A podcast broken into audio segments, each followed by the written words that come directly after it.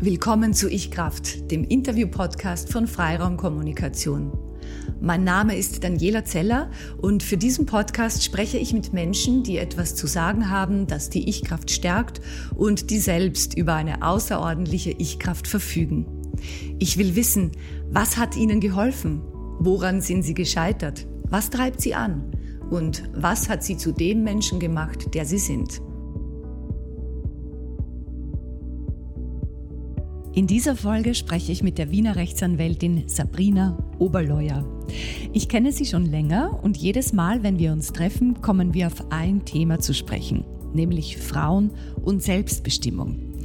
Sabrina erzählt mir immer wieder von Frauen, die händeringend zu ihr in die Kanzlei kommen, weil sie in Lebenssituationen feststecken, aus denen sie sich befreien möchten. Weil sie todunglücklich sind in ihrer Ehe. Weil ihnen Dinge widerfahren, die niemandem widerfahren sollten. Dabei stellt sich oft sehr schnell heraus, dass viele dieser Frauen eines gemeinsam haben, das sie daran hindert, ein glückliches, erfülltes und freies Leben zu haben. Der Mangel an Selbstbestimmung und Ich-Kraft. Die Gespräche mit Sabrina und die Geschichten, die sie mir erzählt, bestärken mich jedes Mal darin, dass der Weg der Ich-Kraft ganz einfach der beste ist. Daher habe ich beschlossen, diesmal lasse ich bei unserem Treffen die Mikros mitlaufen und nehme das Gespräch für diesen Podcast auf. Es geht darum, was du konkret tun kannst, um dich in einer Beziehung zwar hin, jedoch nicht aufzugeben und weshalb man Romantik niemals mit Blauäugigkeit verwechseln sollte. Ich wünsche dir viel Freude mit dem Gespräch mit Sabrina Oberleuer.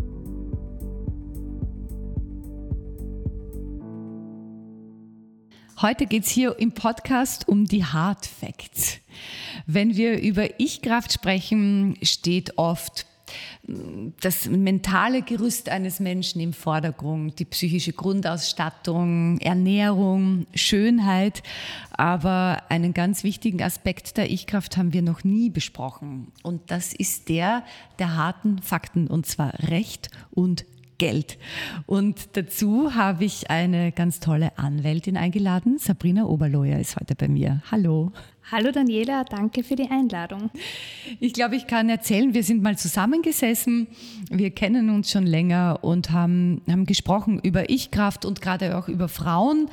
Und du hast mir erzählt ein paar Geschichten, die für mich unglaublich waren, weil dein Grundtenor so war, man kann gar nicht nachdenken über Ich-Kraft, wenn man kein eigenes Konto hat. Und, und ich war so, äh, wie kein eigenes Konto? Und dann hast du gesagt, ja, wir schreiben zwar das Jahr 2020, aber es gibt doch noch gravierende Fehler, die Frauen machen und die sie davon abhalten, sowas zu entwickeln wie Ich-Kraft. Und da habe ich gesagt, darüber müssen wir unbedingt sprechen. Aus deiner Sicht der Dinge, was gehört neben der Beschäftigung mit sich selbst, mit Outfit, mit Ernährung denn dazu, um Ich-Kraft zu entwickeln, speziell jetzt für Frauen? Ähm, ja, also wir haben schon ganz viel darüber gesprochen, das ist richtig, wie über ganz, ganz viele Themen generell äh, und waren da ganz oft auf einer Linie sozusagen. Deshalb freut mich die Einladung ganz besonders. Ähm, ich bin der Meinung, dass Frauen sich ganz oft in ganz vielen Bereichen sehr unter ihrem Wert verkaufen äh, und damit die Ich-Kraft ganz stark in den Hintergrund rückt. Ähm, Frauen werden oft ähm, wirklich nur auf, aufgrund ihres Äußeren, aufgrund ihrer Optik bewertet etc. Ähm, und, und viel zu wenig ähm, über das Innere oder über ihre inneren Werte, über, ihre, ähm, ihr, über ihr Können, über ihre Bildung etc. Und da kommt es bei mir im Beruflichen ganz oft, äh, kommen mir Sachen unter, wie, äh, wie, wie du schon gesagt hast, Frauen haben kein eigenes Konto. Frauen verlassen sich viel zu sehr auf ihr Gegenüber, meistens ist es der Mann. Frauen ähm, haben die Tendenz, sich kleinreden zu lassen, beziehungsweise nicht so nach vorne zu preschen, sind devot, ähm, lassen sich in den Hintergrund drücken.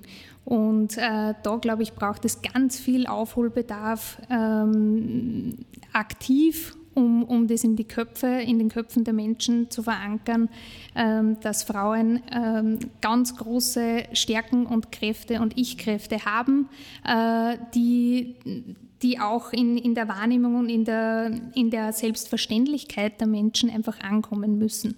Das ist meine Meinung. Mhm. Ist es so, dass ähm, Frauen auch manchmal zu dir kommen und zu sagen, Hauptsache es herrscht wieder Frieden, es ist egal, was ich raushol für mich, Hauptsache wir streiten nicht und, und das Ganze ist vorbei? Machst du auch diese Erfahrung? Ganz oft mache ich diese Erfahrung im, im Familienrecht, gerade wenn es dazu kommt, ähm, dass eine Scheidung möglicherweise ins Haus steht, ähm, dass Frauen vermehrt auf mich zukommen und sagen, ja, ich möchte mich gerne von, von Ihnen vertreten lassen, aber ich will überhaupt nicht streiten. Mhm. Ja? Und kommt natürlich auch auf Männerseite vor, muss man jetzt zur Verteidigung der Männer ja. sagen. Aber ganz oft kommt es vor, dass Frauen nicht streiten möchten, weil sie die Angst haben, äh, dann weniger zu bekommen, äh, beziehungsweise schon einmal von Anfang an gar nicht wissen, was ihnen zusteht. Das ist ein nächster Punkt, den wir, glaube ich, berech, äh, mhm. besprechen sollten im Detail. Ähm, dass es, Schreibe ich mir gleich auf. Mhm. ja, dass es ganz oft ähm, ein, ein Lack äh, of Information gibt bei Frauen stelle ich fest, was steht ihnen eigentlich zu, äh, wo bekomme ich Informationen, was mir zusteht, wie komme ich zu diesen Informationen und was kostet das. Und ähm, da stelle ich schon fest, dass der Aufholbedarf ähm, darin besteht, dass man da Aufklärung betreibt, bestenfalls schon im Volksschulalter oder in der, im Pflichtschulalter, dass alle, auch Männer, auch Burschen, Mädchen äh, erfahren, was sind meine Rechte und an wen kann ich mich wenden, wenn ich mein Recht durchsetzen möchte. Mhm. Wo, woran scheitert es da, dass es so viele Menschen nicht wissen? Jetzt so ganz generell mal. Möglicherweise, weil sich viele Menschen gar nicht damit beschäftigen, lange Zeit. Wenn nichts ins Haus steht, wo es zum Streiten ist, mhm. äh, hat man da auch gar nicht so einen Zugang. Ich erlebe es in meiner Praxis ganz, ganz viel, dass Leute generell nicht nur jetzt Frauen im, im Eherecht, äh, sondern, sondern durchmischt durch alle Bevölkerungsschichten, durch alle Altersgruppen immer als Erster zu mir kommen und sagen, ich will aber nicht streiten. Ja? Mhm. Ich glaube, das Streiten und diese, diese Konfliktsituation belastet viele Personen ganz stark. Und äh, insofern glaube ich, ist ein Grund dafür, dass sie sich einfach jahrelang nicht damit beschäftigen.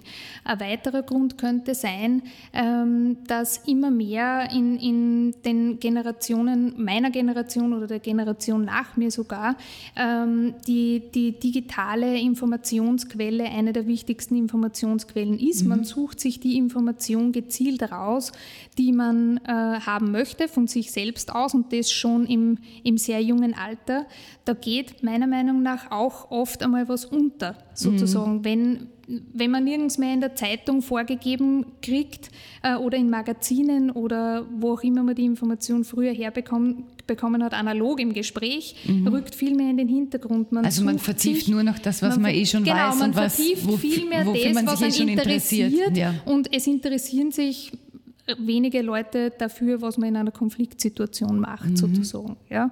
Und, und ich glaube, es gibt nicht sehr viele Jugendliche, die dann noch googeln, äh, was mache ich im Fall einer Ehescheidung ja. oder so. Und ich glaube, daher kommt es, dass einfach viel Information untergeht über, über Ansprüche, die Personen zustehen. Mhm. Ich greife gleich den Ball auf. Ehe und Ehescheidung. Sabrina lacht. Hast du einen Ehevertrag? Nein, habe ich nicht. Mhm. Man muss dazu sagen, du bist Anwältin, dein Mann, den du vor einem Jahr geheiratet hast, ist ebenfalls Anwalt. Warum hast du keinen Ehevertrag, Sabrina? Das hat grundsätzlich zwei vorrangige Gründe. Einerseits, äh, weil ich ähm, in unserem Fall der Meinung bin, dass das Gesetz genügend regelt für uns. Weil ihr gleichwertig seid. Weil wir gleichwertig ja. sein, äh, sind, weil wir gleich äh, die gleiche Bildung genossen haben, gleich, gleich auch gebildet, genau, gleich ausgebildet mhm. sind, weil wir ein ähnliches Einkommen haben äh, und ich sozusagen der Meinung war, ähm, noch bin ich es, äh, dass ich ausreichend abgesichert ja. Heißt aber nicht, dass ich nicht äh, jedem einen Ehevertrag empfehlen kann ja, oder zumindest eine Beratung dahingehend, äh, ob, ob wie die, die Punkte, ob mehr dafür spricht oder mehr dagegen mhm. oder ob mhm. man es sein lässt. Ja. Ähm, und das Zweite ist, dass wir beide mit relativ wenig Vermögen sozusagen in die Ehe gestartet sind und insofern es nicht sehr viel gab, äh, ja. was man vorab mhm. regeln hätte müssen. Das, das war der zweite Grund. Ja, ich diskutiere das öfter mit Frauen, dieses Thema Ehevertrag. Ich bin ja da relativ unbedarft, weil ich nicht verheiratet bin und auch noch nie war. Ja? Also darum kann ich das sehr ja. objektiv an die Sache rangehen. Und äh, ich frage oft Frauen, die heiraten werden und macht sie einen Ehevertrag. Und da schauen mich viele entgeistert an und, und, und sagen, also das ist ja unromantisch. Und ja. was entgegnest du als Anwältin darauf? Ganz sicher ist es unromantisch. Ähm, meine Funktion als Anwältin ist aber die der unromantischen, glaube ich, mhm. in der Beratung. Nicht die Wedding Plannerin? Ich bin nicht die Wedding Plannerin, ich bin auch keine der beiden äh, Ehegatten sozusagen. Ähm, insofern ist es meine Position, objektiv zu sein und objektiv zu beleuchten, was zum Vorteil oder zum Nachteil des einen und des anderen ähm, ist oder sein wird, wenn man eben einen Vertrag macht oder nicht, beziehungsweise was sind die Konsequenzen, wenn man einen Vertrag nicht macht und dann beispielsweise eine Scheidung ins Haus steht. Ja. Nun kann man ja, glaube ich, so viel weiß ich äh, darüber Bescheid, nicht sagen, Ehevertrag ja oder nein ist besser, sondern es kommt darauf an, wann sollte man einen Ehevertrag machen? Einen Ehevertrag sollte man machen, wenn es aus Frauensicht, sage ich jetzt einmal, mhm. wenn äh, die Frau eine Position hat, ähm, die möglicherweise finanziell in den Jahren der Ehe, dann im, im, im, im Lauf der Ehe dahingehend sein wird, dass sie erstens ähm, bei den Kindern zu Hause bleiben möchte, dass das sofort, dass Kinder geplant sind, weiß mhm. man ja am Anfang der Ehe meistens nicht, ob das funktioniert etc. Aber wenn der, Wunsch der Frau ist, zu Hause zu bleiben bei den Kindern, sozusagen Zeiten der, der Familien- und Kinderbetreuung äh, einen Großteil ähm, der, der, Zukunft der Frau einnehmen werden und respektive ein, ein geringeres Einkommen in dieser Zeit oder gar keins.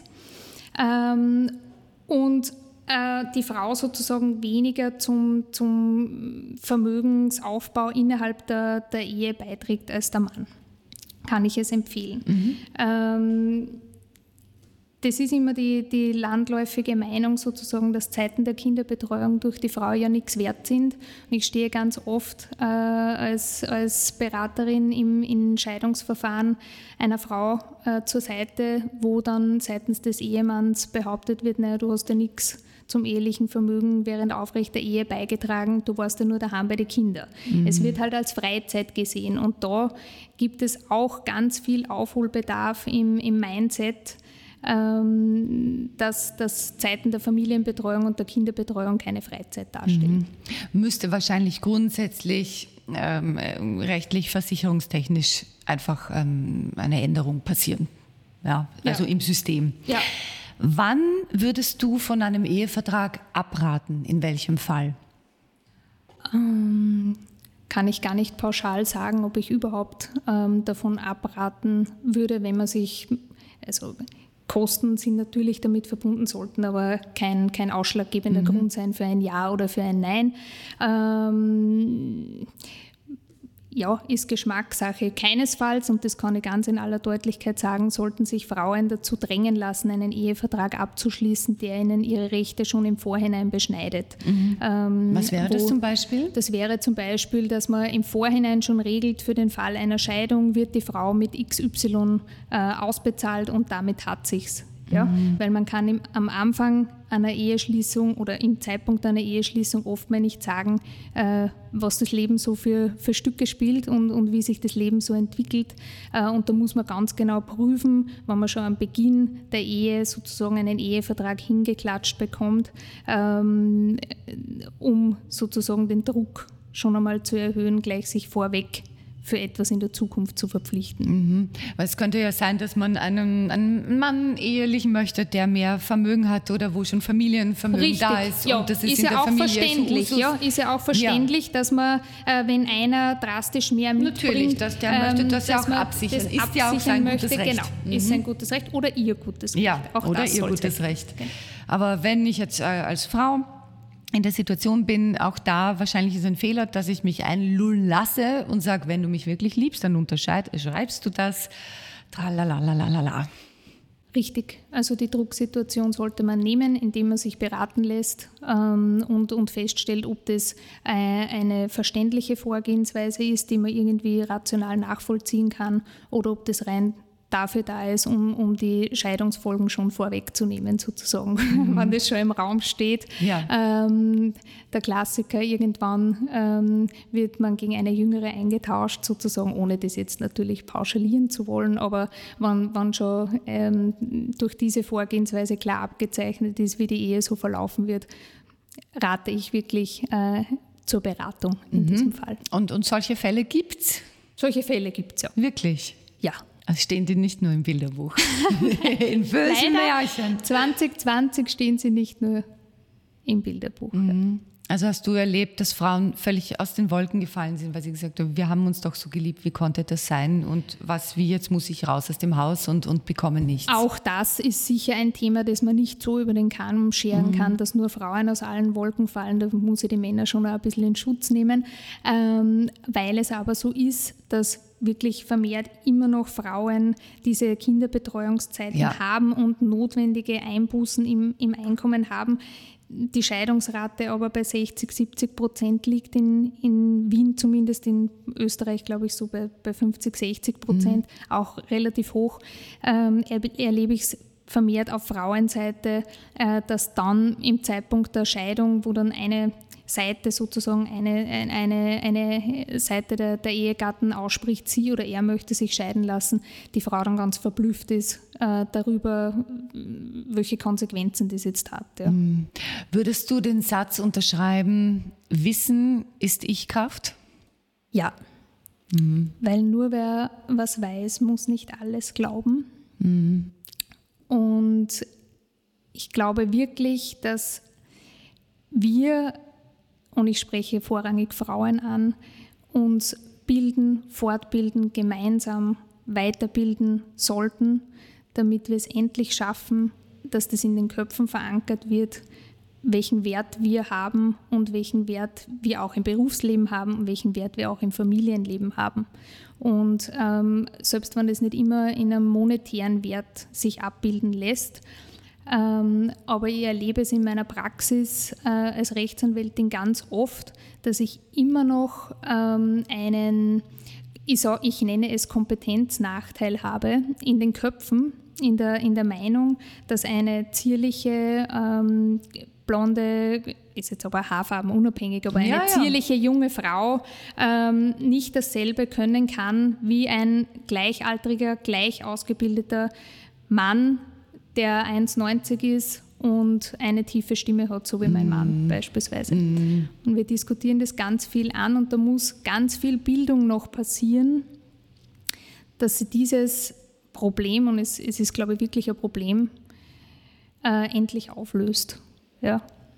Wann ist dir das in deinem Berufsleben äh, zum ersten Mal aufgefallen, dass du da wirklich einen Nachteil hast aufgrund deines Geschlechts und aufgrund deines Aussehens? Mir fällt es immer wieder in Kleinigkeiten auf. Ähm, ich habe das Glück gehabt, dass ich in eine Kanzlei gekommen bin zu meiner Ausbildung, wo es solche Themen nicht gegeben hat. Also da ist in dieser Kanzlei war der Zug Zugang und die Ausbildung für Frauen, also für junge Rechtsanwältinnen gleich wie für junge ähm, männliche Rechtsanwäl mhm. Rechtsanwaltsanwärter. Insofern, da habe ich jetzt keine Zugangsbeschränkung oder so erlebt, aber ich erlebe es in der Praxis äh, oft dadurch, dass, dass Mandanten oder, oder auch ähm, gegnerische Personen ähm, mich so als, als die Schreibkraft meines Ausbildungsanwalts abgetan haben. Das war mhm. beispielsweise in der Ausbildung ähm, ganz oft einmal Thema, dass das Kassen hat, ah ja genau, das sind Sie, Sie machen ja die Schreibarbeit für, für den und den. Und jetzt bringen Sie weil einen quasi, Kaffee. richtig, weil, weil sozusagen es ja in manchen Köpfen gar nicht sein kann, dass so eine Person ähm, Anwältin wird oder Anwältin ist. Mhm. Sowas hat mein Mann beispielsweise wirklich- nie erlebt. Ja, ich muss dich auch wirklich beschreiben. Also du bist nämlich diese zierliche Frau, du bist nämlich extrem zierlich, drahtig, bist sehr hübsch, hast lange blonde Haare, bist immer sehr, sehr ästhetisch angezogen und gleichzeitig bist du aber auch super smart und super tough und auf Zack. Aber das merkt man halt erst, wenn man mit dir spricht. Wobei du auch so wirkst, muss ich dazu sagen. Aber manche sehen halt nur die langen blonden Haare wahrscheinlich. Richtig, Mhm. und, und da komme ich auf das nächste Beispiel, ähm, das mich auch immer wieder mm, beschäftigt, weil ich viel drüber nachdenke oder brainstorme, auch mit meinem Mann oder mit meinem anderen Partner in der Kanzlei, dass sobald ich einmal sozusagen meine taffe Ader raushängen lasse, und das mache ich im Gerichtssaal mit, mit Belieben und, und gerne, solange es meinem Mandanten und meiner Mandantin dient, oder in Verhandlungen, äh, auch außerhalb vom Gericht, wenn ich da mal, ähm, Wenn du mal auf den Tisch Putz hau, ja. genau, auf den Tisch haue, wie- führt es oft dazu, dass mir der, die gegnerische Seite als äh, Furie bezeichnet Mhm. oder oberlehrerhaft oder ähm, zu, zu fast forward oder verstehst du, was ich meine? Wie reagierst du Und- dann, wenn das kommt? Dann Ähm, sie schon wieder so Furie, so emotional. Richtig, ja, das passiert natürlich ganz oft hinter meinem Rücken dann und ich erfahre es dann, äh, aber ich nehme es wahr, dass, dass das der Eindruck sozusagen ist, der beim Gegner ankommt. Ähm, nicht, dass man sich auf das Fachliche konzentriert, sondern dass man sozusagen die Person gegenüber einfach einmal mit, ähm, mit, mit Charakteristiken so abtut. Ja? So, d- diese Oberlehrerhafte brauchst man immer schicken, aber worum es gegangen ist in der Diskussion inhaltlich, wird völlig unter den Tisch gekehrt.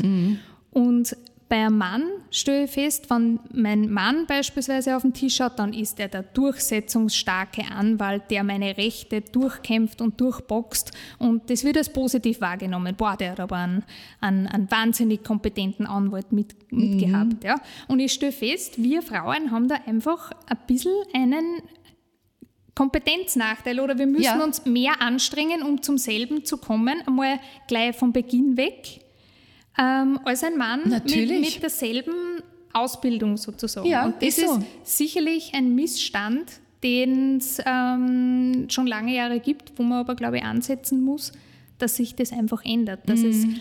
ähm, Berufs- oder, oder Sparten ähm, abhängig Mann und Frau denselben Job gleich gut ausüben können. Ja, man denkt ja, es sollte sich schon rumgesprochen haben, ist nicht so. Und ich muss dazu sagen, der Feind der Frau ist ja nicht nur der Mann, sondern vor allem andere Frauen. Und drum, das ist auch unsere Pflicht als Frauen, dass wir uns an der Nase fassen und sagen, wo wir selber vielleicht sagen, na, na, was ist denn das für eine? Und, mm, und die Nase rümpfen. Und da sagen so, aus, stopp. Ja, denn wir müssen beginnen, andere Frauen zu unterstützen, sonst tut's niemand. Ja, Mir ist das aufgefallen, als ich beim Radio begonnen habe, hat mich jemand zur Seite genommen und hat gesagt, Daniela, du weißt schon, dass du mit minus 20 Prozent einsteigst äh, im Vergleich zu deinen männlichen Kollegen. Und ich war so, äh, äh, warum?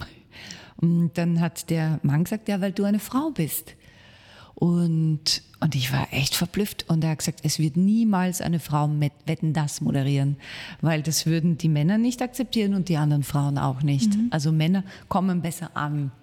Und klar, aufgrund ihrer Größe, aufgrund der tieferen Stimme, ähm, strahlen sie halt oftmals mehr, mehr Macht, äh, mehr, mehr Durchsetzungsstärke aus. Aber man kann da wirklich was tun. Ne? Das üben wir ja auch in den, in den Trainings oder im Souveränitätstraining bei Frauen. Ja, Und, äh, ich ja. glaube auch, also das Gender Gap, äh, Pay Gap ist ganz sicher nach wie vor vorhanden. Also da bin ich mir ganz sicher, zieht sich durch alle Branchen. Jetzt kann man natürlich behaupten, äh, ja, Frauen haben halt einfach nicht so diese Verhandlungsgabe oder diese Durchsetzungsgabe, äh, werden vielleicht immer noch dazu erzogen, devot zu sein und, und froh zu sein, überhaupt einen Job zu haben. Wobei ich glaube, wir sind angekommen, äh, dass auch Frauen sehr, sehr gut verhandeln können ja. und, und es ist keine Ausrede mehr äh, zu sagen, ja, hast du jetzt schlecht verhandelt und verdienst weniger. Ja, also und ich, ich habe mal einen Podcast gemacht mit meinem Anwalt Dr. Ölberg und der hat ja gesagt, das stimmt überhaupt nicht, findet er überhaupt nicht, dass Frauen schlechter verhandeln, sogar manchmal besser, ja. weil sie so dieses ich meine, Zwischen, ja, genau, so also Frauen haben, haben, haben ganz sicher ähm, empathische mhm Züge, vielleicht oftmals mehr als Männer, wobei ich auch da sage, würde jetzt niemals mhm. pauschal behaupten, es haben sicher auch viele Männer ähm, empathische Züge, wenn auch nicht alle. Nein, aber ähm, ich glaube beim Geldverhandeln, ja, okay. meine ich, ja, äh, dass Gehalt. Frauen, mhm. genau beim Gehaltverhandeln, dass Frauen oftmals der Meinung sind, ja, kann ich nicht so viel verlangen für meine Leistung, engagieren sich oft in Bereichen und, äh, und, und für Arbeiten, die weniger bezahlt sind oder mhm. gar ehrenamtlich. Äh, da rede ich aber jetzt noch nicht, nicht, nicht, von einer Freizeitbeschäftigung, ehrenamtlich ist ja völlig mhm. okay, aber jetzt im Job ähm, Aufgaben übernehmen, die, die gar nicht honoriert werden, weder monetär noch, ähm, noch kompetenzmäßig beispielsweise Führen von Protokollen oder so, so Nebenaufgaben, die dann oft einmal Frauen zugeschanzt werden und sie übernehmen es, weil sie es halt immer schon übernommen haben oder weil es für eine Frau vielleicht weniger äh, Aufwand darstellt, multitaskingfähig zu sein. Was äh, und ein der Mann Blödsinn ist, weil weder Frauen noch Männer multitaskingfähig ja, sind. Lass aber ich sage nur, ich weiß eh, wir Frauen haben uns das auch noch fokussiert sich oft auf, auf die Arbeit, die auch Geld bringt. Mhm. Und Frauen machen ganz viel Arbeiten mhm. nebenbei, äh, die, die monetär keinen kein Impact haben oder kann, die, die keine Auswirkungen haben. Mhm. Und ähm, so kommt es oft dazu, dass wir ein drastisches äh, Gender Pay Gap mhm. haben. Ich möchte äh, zwei, zwei Dinge einhaken. Ähm, das erste ist eine Geschichte, die mir eine Bekannte erzählt hat. Und das zweite schreibe ich mal gerade auf, damit ich es nicht vergesse. Und zwar, weil du sagst, die Frauen bringen Dinge ein, die nichts bringen. Mir hat eine Bekannte erzählt, sie, sie ist gerade in Trennung und das ist ein bisschen schwierig, weil jetzt geht es darum, wirklich Dinge auseinander zu dividieren. Und ihr Problem ist, dass die großen sichtbaren Dinge ihr Partner eingebracht hat. Und sie hat gesagt, aber weißt du, ich habe so viel, so viel emotionalen Wert eingebracht, so viel Zeit eingebracht und auch so viele Kleinigkeiten eingebracht. Sie hat halt dann die Deko besorgt, sie hat dafür gesorgt, dass der Kühlschrank voll ist, sie hat eingekauft für die große Grillerei mit der ganzen Verwandtschaft, sie hat die Blumen gekauft für den Garten, nur der Garten gehört halt leider ihm. Ja, sie hat sich gekümmert um alles. Und wie, wie, wie kann man da wie kann man da besser schaffen. vorbauen? Weil sie wirklich sagt, sie steht jetzt da mit finanziellen Schwierigkeiten und kriegt halt gesagt, naja, du durftest ja aber dafür gratis bei mir wohnen. Aber sie hat es ja anders abgegolten.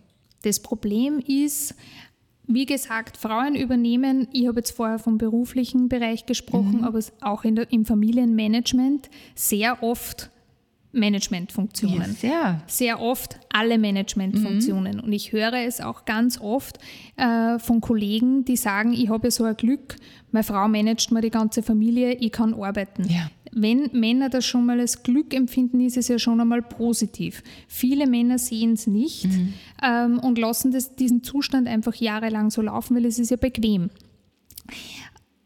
Wir müssen ähm, vielleicht uns deshalb auch so stark formieren, um vielleicht auch einmal durchzusetzen. Wir haben Bestrebungen Väterkarenz, aber das ist auch immer nur eine limitierte Zeit. Davor und danach macht die Frau das ganze Familienmanagement. Mhm. Und man stellt schon sehr oft fest, äh, dass Frauen, die auch Vollzeit arbeiten, trotzdem das alles nebenbei noch machen, während der Mann sich wieder auf den bezahlten äh, auf den bezahlten Bereich fokussiert. Und auf seinen Marathon, auf den er sich vorbereitet. Oder dann noch zusätzlich auf ja, Freizeit. Genau, äh, und das klingt jetzt so männerfeindlich, bitte, das ist es wirklich nicht, aber es ist eine Tatsache, während die Frau sich um die Hausübungen der Kinder und um das Vorkochen und die Organisation der, des Wochenendes kümmert. Ja, und da müsste es auch ganz klar ähm, Vereinbarungen geben in der Ehe, zu sagen, wir teilen uns das so und so auf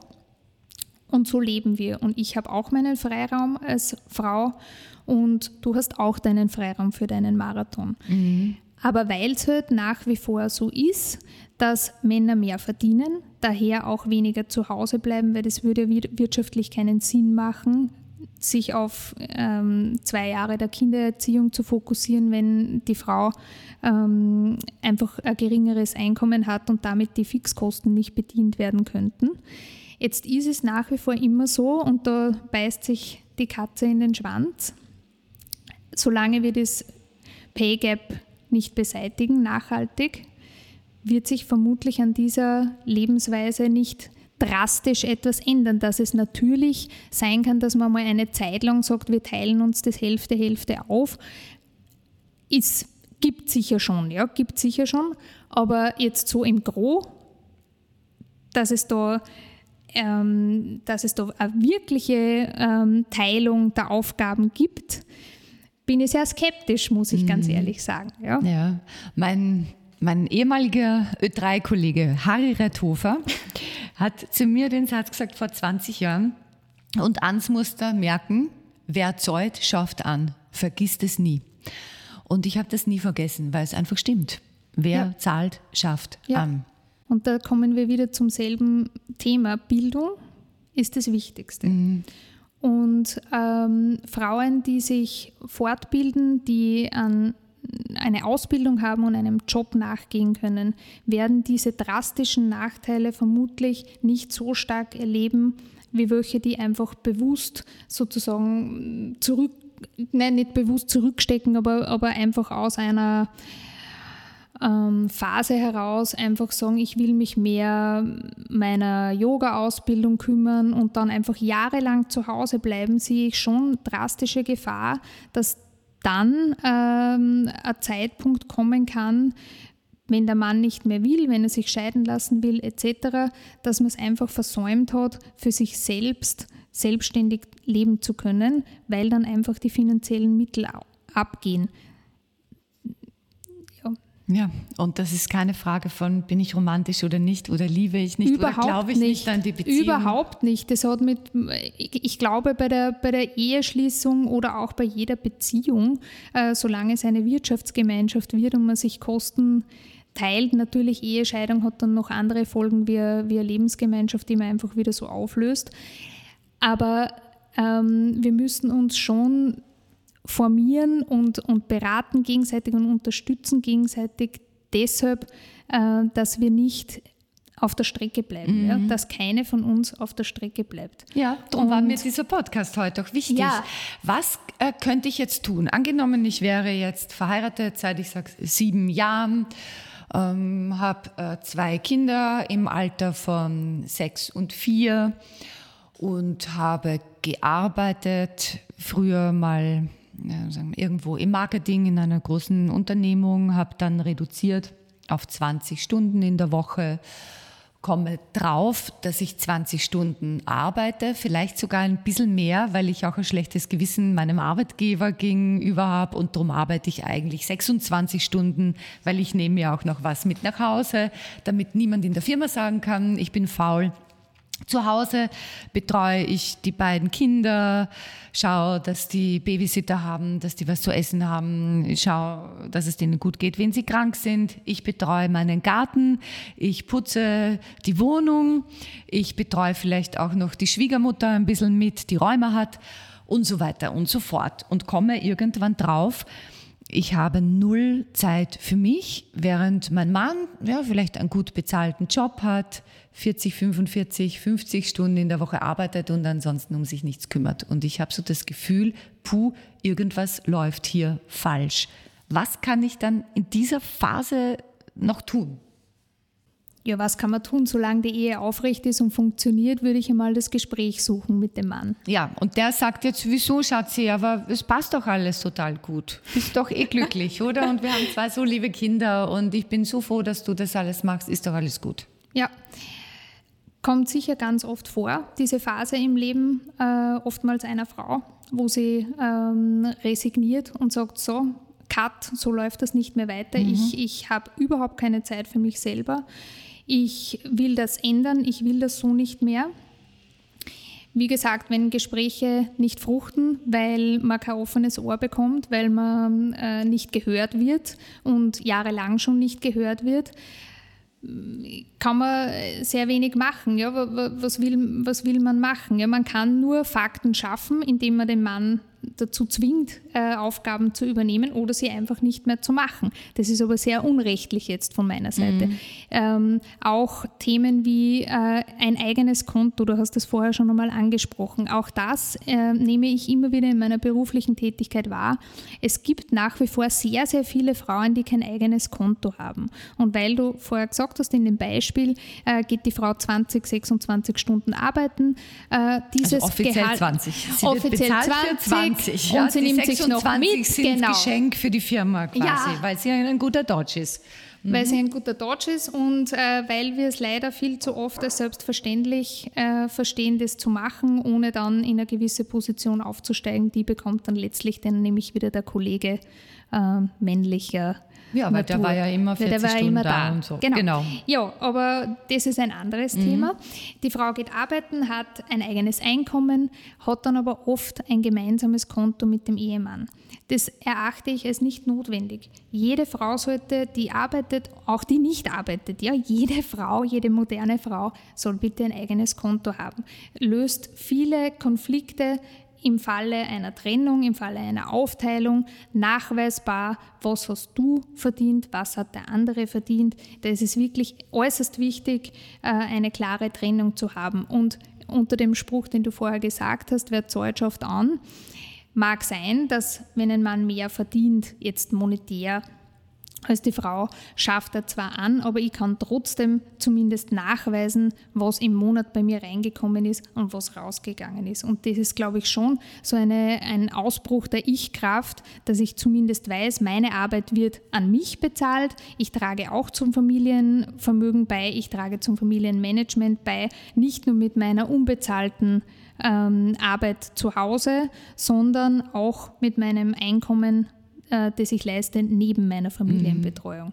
Mhm. das zweite Thema, wo es, glaube ich, aufzupassen gilt, ist beim Abschluss von Krediten. Das haben wir auch schon einmal angesprochen. Ich erlebe es ganz oft, dass Frauen sich drängen lassen dazu, ähm, als, als Bürgen oder als, als äh, Solidarschuldner sozusagen mitzuhaften für Kredite, die Männer aufnehmen möchten, beispielsweise für einen schönen Flitzer, äh, den sie sich gerne anschaffen möchten. Das Geld fehlt aber dazu und äh, dann nimmt man sie gemeinsam einen Kredit auf. Mhm.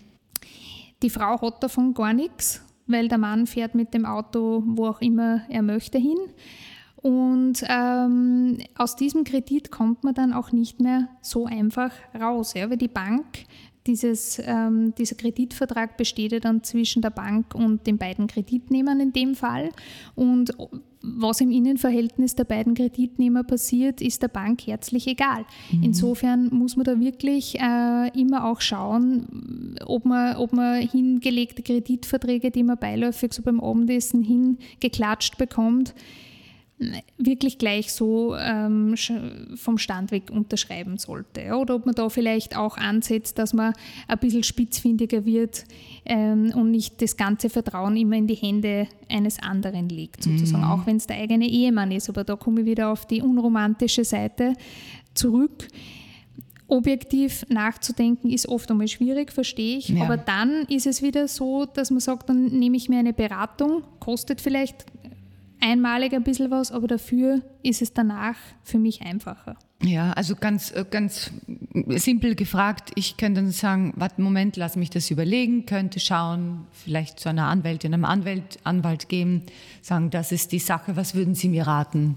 Genau. Das kann man machen. Das kann man machen. Ob man das im e- Eheverband so einfach äh, machen kann, sei dahingestellt. Ja? Oder ob es da äh, eine Diskussion darüber geben wird, weil der Mann das nicht versteht, warum sich eine Frau dann da beraten lassen möchte dazu. Mhm. Ja? Aber natürlich, prinzipiell stehen diese Möglichkeiten offen. Mhm.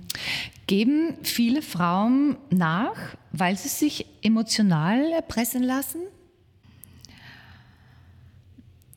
Da kommen wir, glaube ich, wieder auf das Problem der Bezahlung des Lebensunterhalts. Wenn Frauen vermehrt weniger verdienen als Männer. Mhm. Und das kommt, wie gesagt, leider noch immer viel zu häufig vor, beziehungsweise wenn sie zu Hause sind, jahrelang, ähm, haben sie oft mal das Gefühl, sie können sich ihr Leben ohne den Mann nicht mehr leisten nämlich gar keines von dem, des, dem Luxus oder dem Standard, dem, den sie jetzt leben, mal abgesehen. Aber viele Frauen haben dann das Gefühl oder bekommen das auch immer wieder gesagt, du bist ja ohne mich nichts, du kannst dir ja ohne mich das alles nicht leisten. Mhm.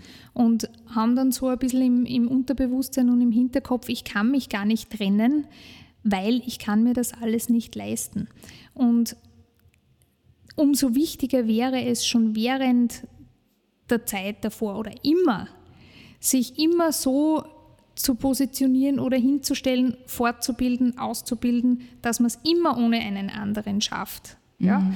Ähm, aber sicher lassen sich Frauen oder vielleicht auch umgekehrt oft Männer erpressen äh, aufgrund einer, einer monetären ähm, Situation, die sie sich ohne den anderen nicht vorstellen können. Mhm.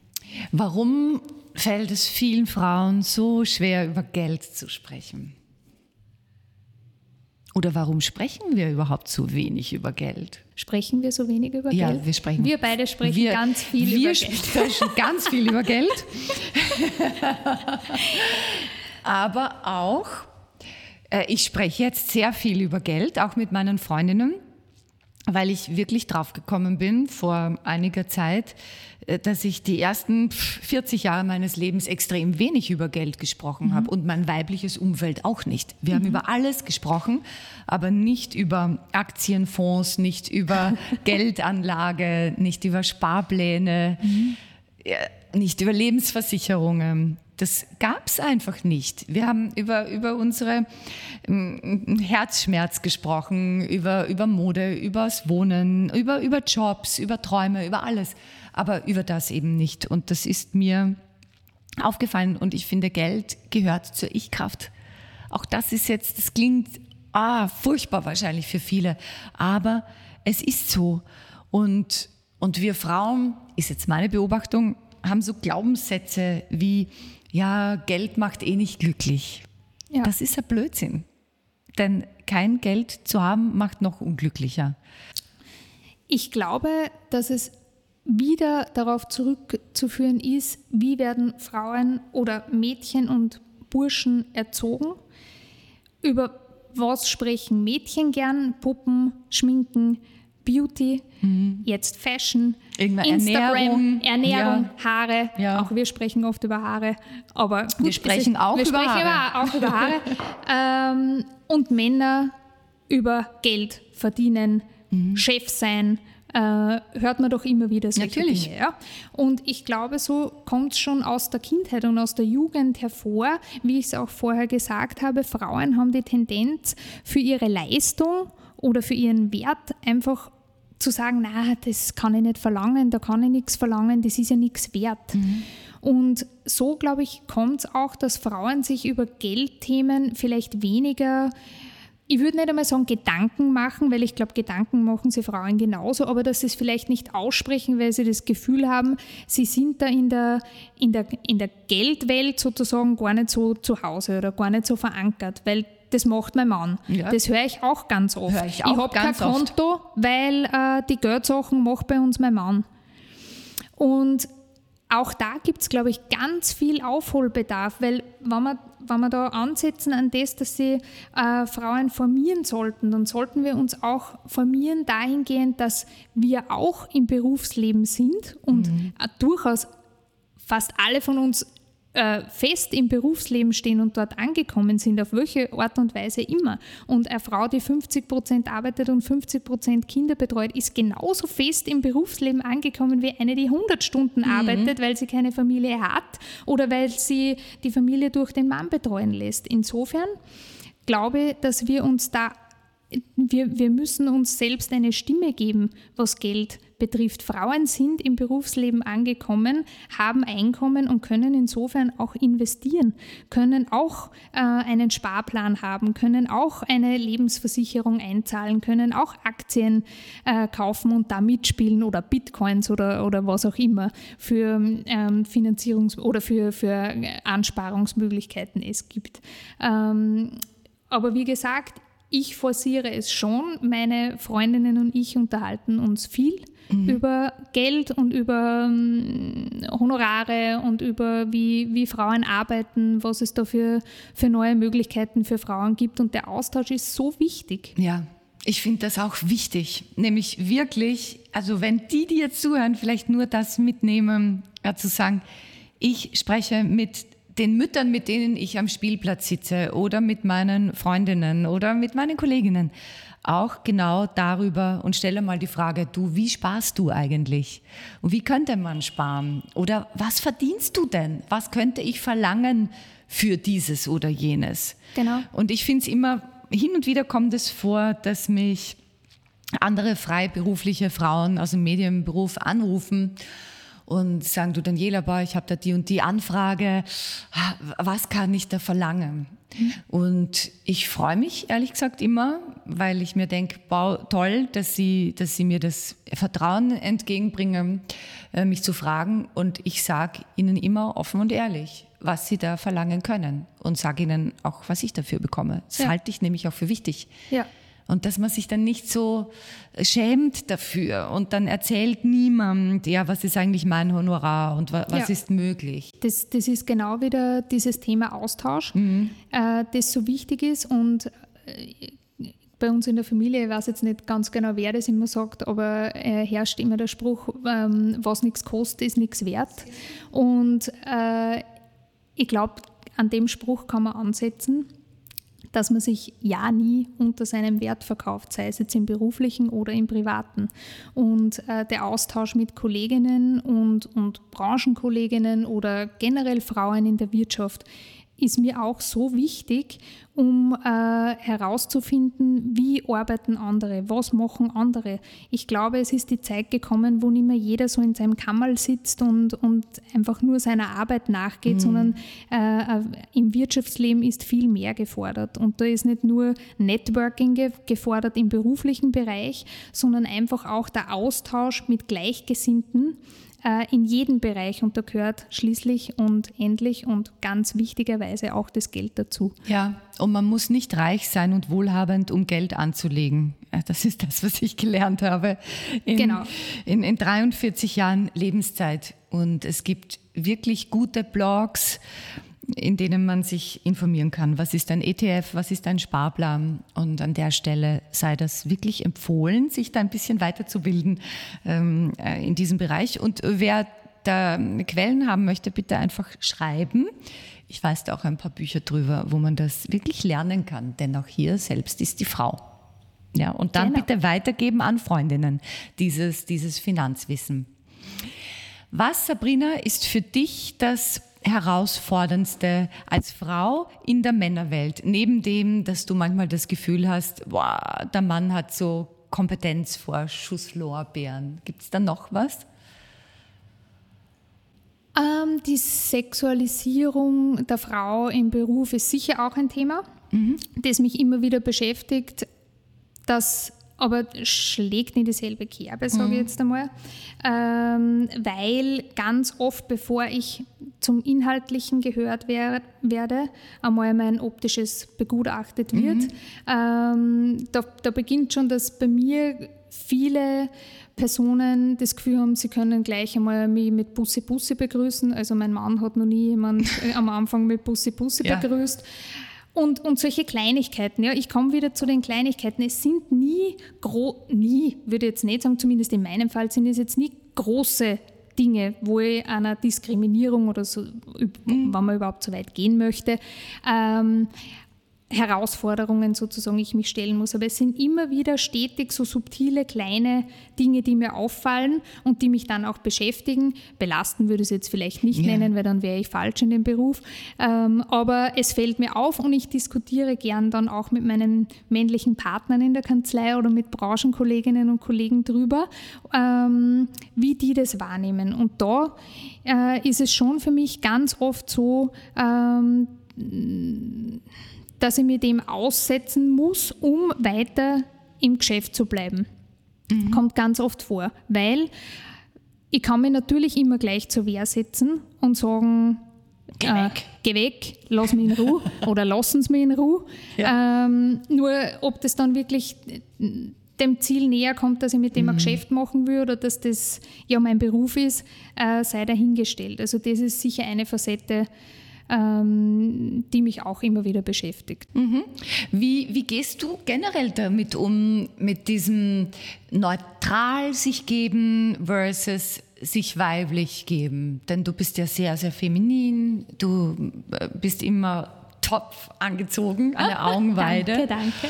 Und, und legst da auch, äh, glaube ich, viel Wert drauf und das macht dir auch Spaß. Machst ja. du das bewusst, dass du sagst, hey, ich kann mich auch abgrenzen und trotzdem feminin aussehen und ja. ich möchte mir das nicht nehmen lassen? Genau. Ist das der Hintergrund? Genau, äh, das ist jetzt nicht bewusst der Hintergrund, ja. aber wenn du mich jetzt so fragst, mhm. glaube ich, ist es definitiv so, dass ich immer gerne authentisch mhm. sein möchte und auch wirken möchte. Und da gehört es für mich dazu, äh, mich schön, für mich schön anzuziehen, mich herzurichten, ähm, natürlich erfordert mein Beruf auch eine gewisse, ein gewisses Auftreten nach außen Wobei man sagen muss, es gibt auch da schon äh, Modernisierungen in der Anwaltsbranche dahingehend, dass man nicht zu jedem Termin einen Anzug tragen muss, jetzt als Mann oder als Frau einen Bleistiftrock, ähm, sondern dass sie das schon sehr moder mhm. modernisiert hat, zumindest in den meisten Bereichen.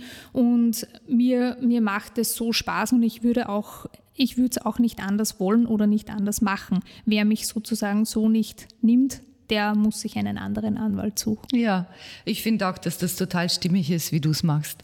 Und das, da hat sich auch viel geändert. Als ich ja. begonnen habe im, im Berufsleben, jetzt auch als Unternehmerin, als Trainerin, auch schon wieder 16 Jahre her, da hat es echt noch geheißen, du musst so ganz hochgeschlossen, am besten so mit Blazer und irgendeine unförmige Hose, flache Schuhe, möglichst ungeschminkt vielleicht sogar oder nur ganz dezent, fast maskulin auftreten, mhm. um ernst genommen zu werden in der Männerwelt. Und meiner Meinung nach hat sich da viel verändert in den letzten 15 Jahren. Ja, nehme ich auch so wahr.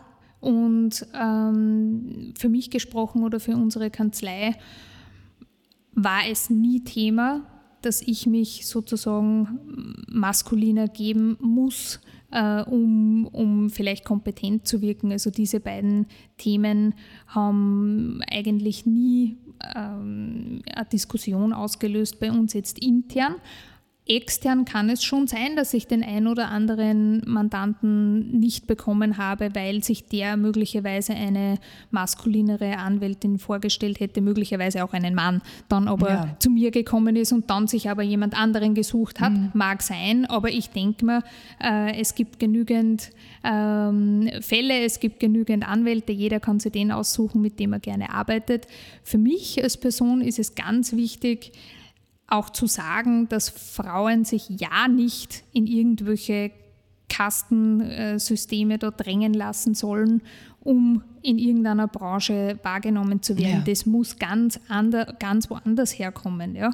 Ähm, ich glaube, es ist ein Vorteil sogar unsererseits, dass wir uns so geben können, wie wir gerne möchten und trotzdem im Berufsleben mhm. erfolgreich sein können. So sollte es eigentlich viel mehr sein. Und ähm, wie gesagt, da soll es viel mehr auf Inhalte ankommen als auf Äußerlichkeiten. Beziehungsweise ich nehme auch wahr, manche suchen sich bewusst mich aus, weil sie gerne von einer optisch äh, ansprechenden Person vertreten werden wollen. Ja. Auch verständlich. Natürlich, noch dazu ein, ein, großer, ein großer Kernbereich deiner Arbeit ist ja das Immobilienrecht. Richtig. Und, und da passt das ja oft wahrscheinlich auch gut. Ne? Du, du stemmst riesige Immobilienprojekte. muss ich an dieser Stelle erwähnen, denn die Sabrina hat mir vorhin was erzählt aus einem kleinen strafrechtlichen Ausflug, den sie gemacht hat und ich war sehr ergriffen von der Geschichte und da hat sie gesagt, schau, alle sind immer nur ergriffen von diesen Geschichten und dass ich große Immobilienprojekte stemme, interessiert niemanden. Also an dieser Stelle ja. sei das auch sehr wertschätzend, wertschätzend erwähnt. Ja. Aber ist das nicht auch sehr, sehr männlich, die Immobilienbranche? Also wo ja. durchaus, ja. Ja, die Immobilienbranche ist sicher männlich ja. besetzt. Äh, auch die Anwaltsbranche mhm. ist immer noch männlich besetzt. Leider, muss man dazu sagen. Ähm, aber ja, ich nehme es nicht als negativ wahr. Mhm. Also für mich äh, passt gut. Ich habe mich da, glaube ich, auch etabliert in der Männerwelt, äh, zumindest in der Branche und ähm, erkenne keine, keine Nachteile jetzt. Ja, Bis auf die Themen, die wir vorher schon besprochen genau. haben, ja, die auch immer wieder mal vorkommen. Ja. Aber da du, so nehme ich dich wahr, hast dich wirklich mit deiner Ich-Kraft auseinandergesetzt, die Skills gelernt, so wie kann ich mich abgrenzen und trotzdem feminin sein, wie kann ich da ja, gut geerdet äh, sein.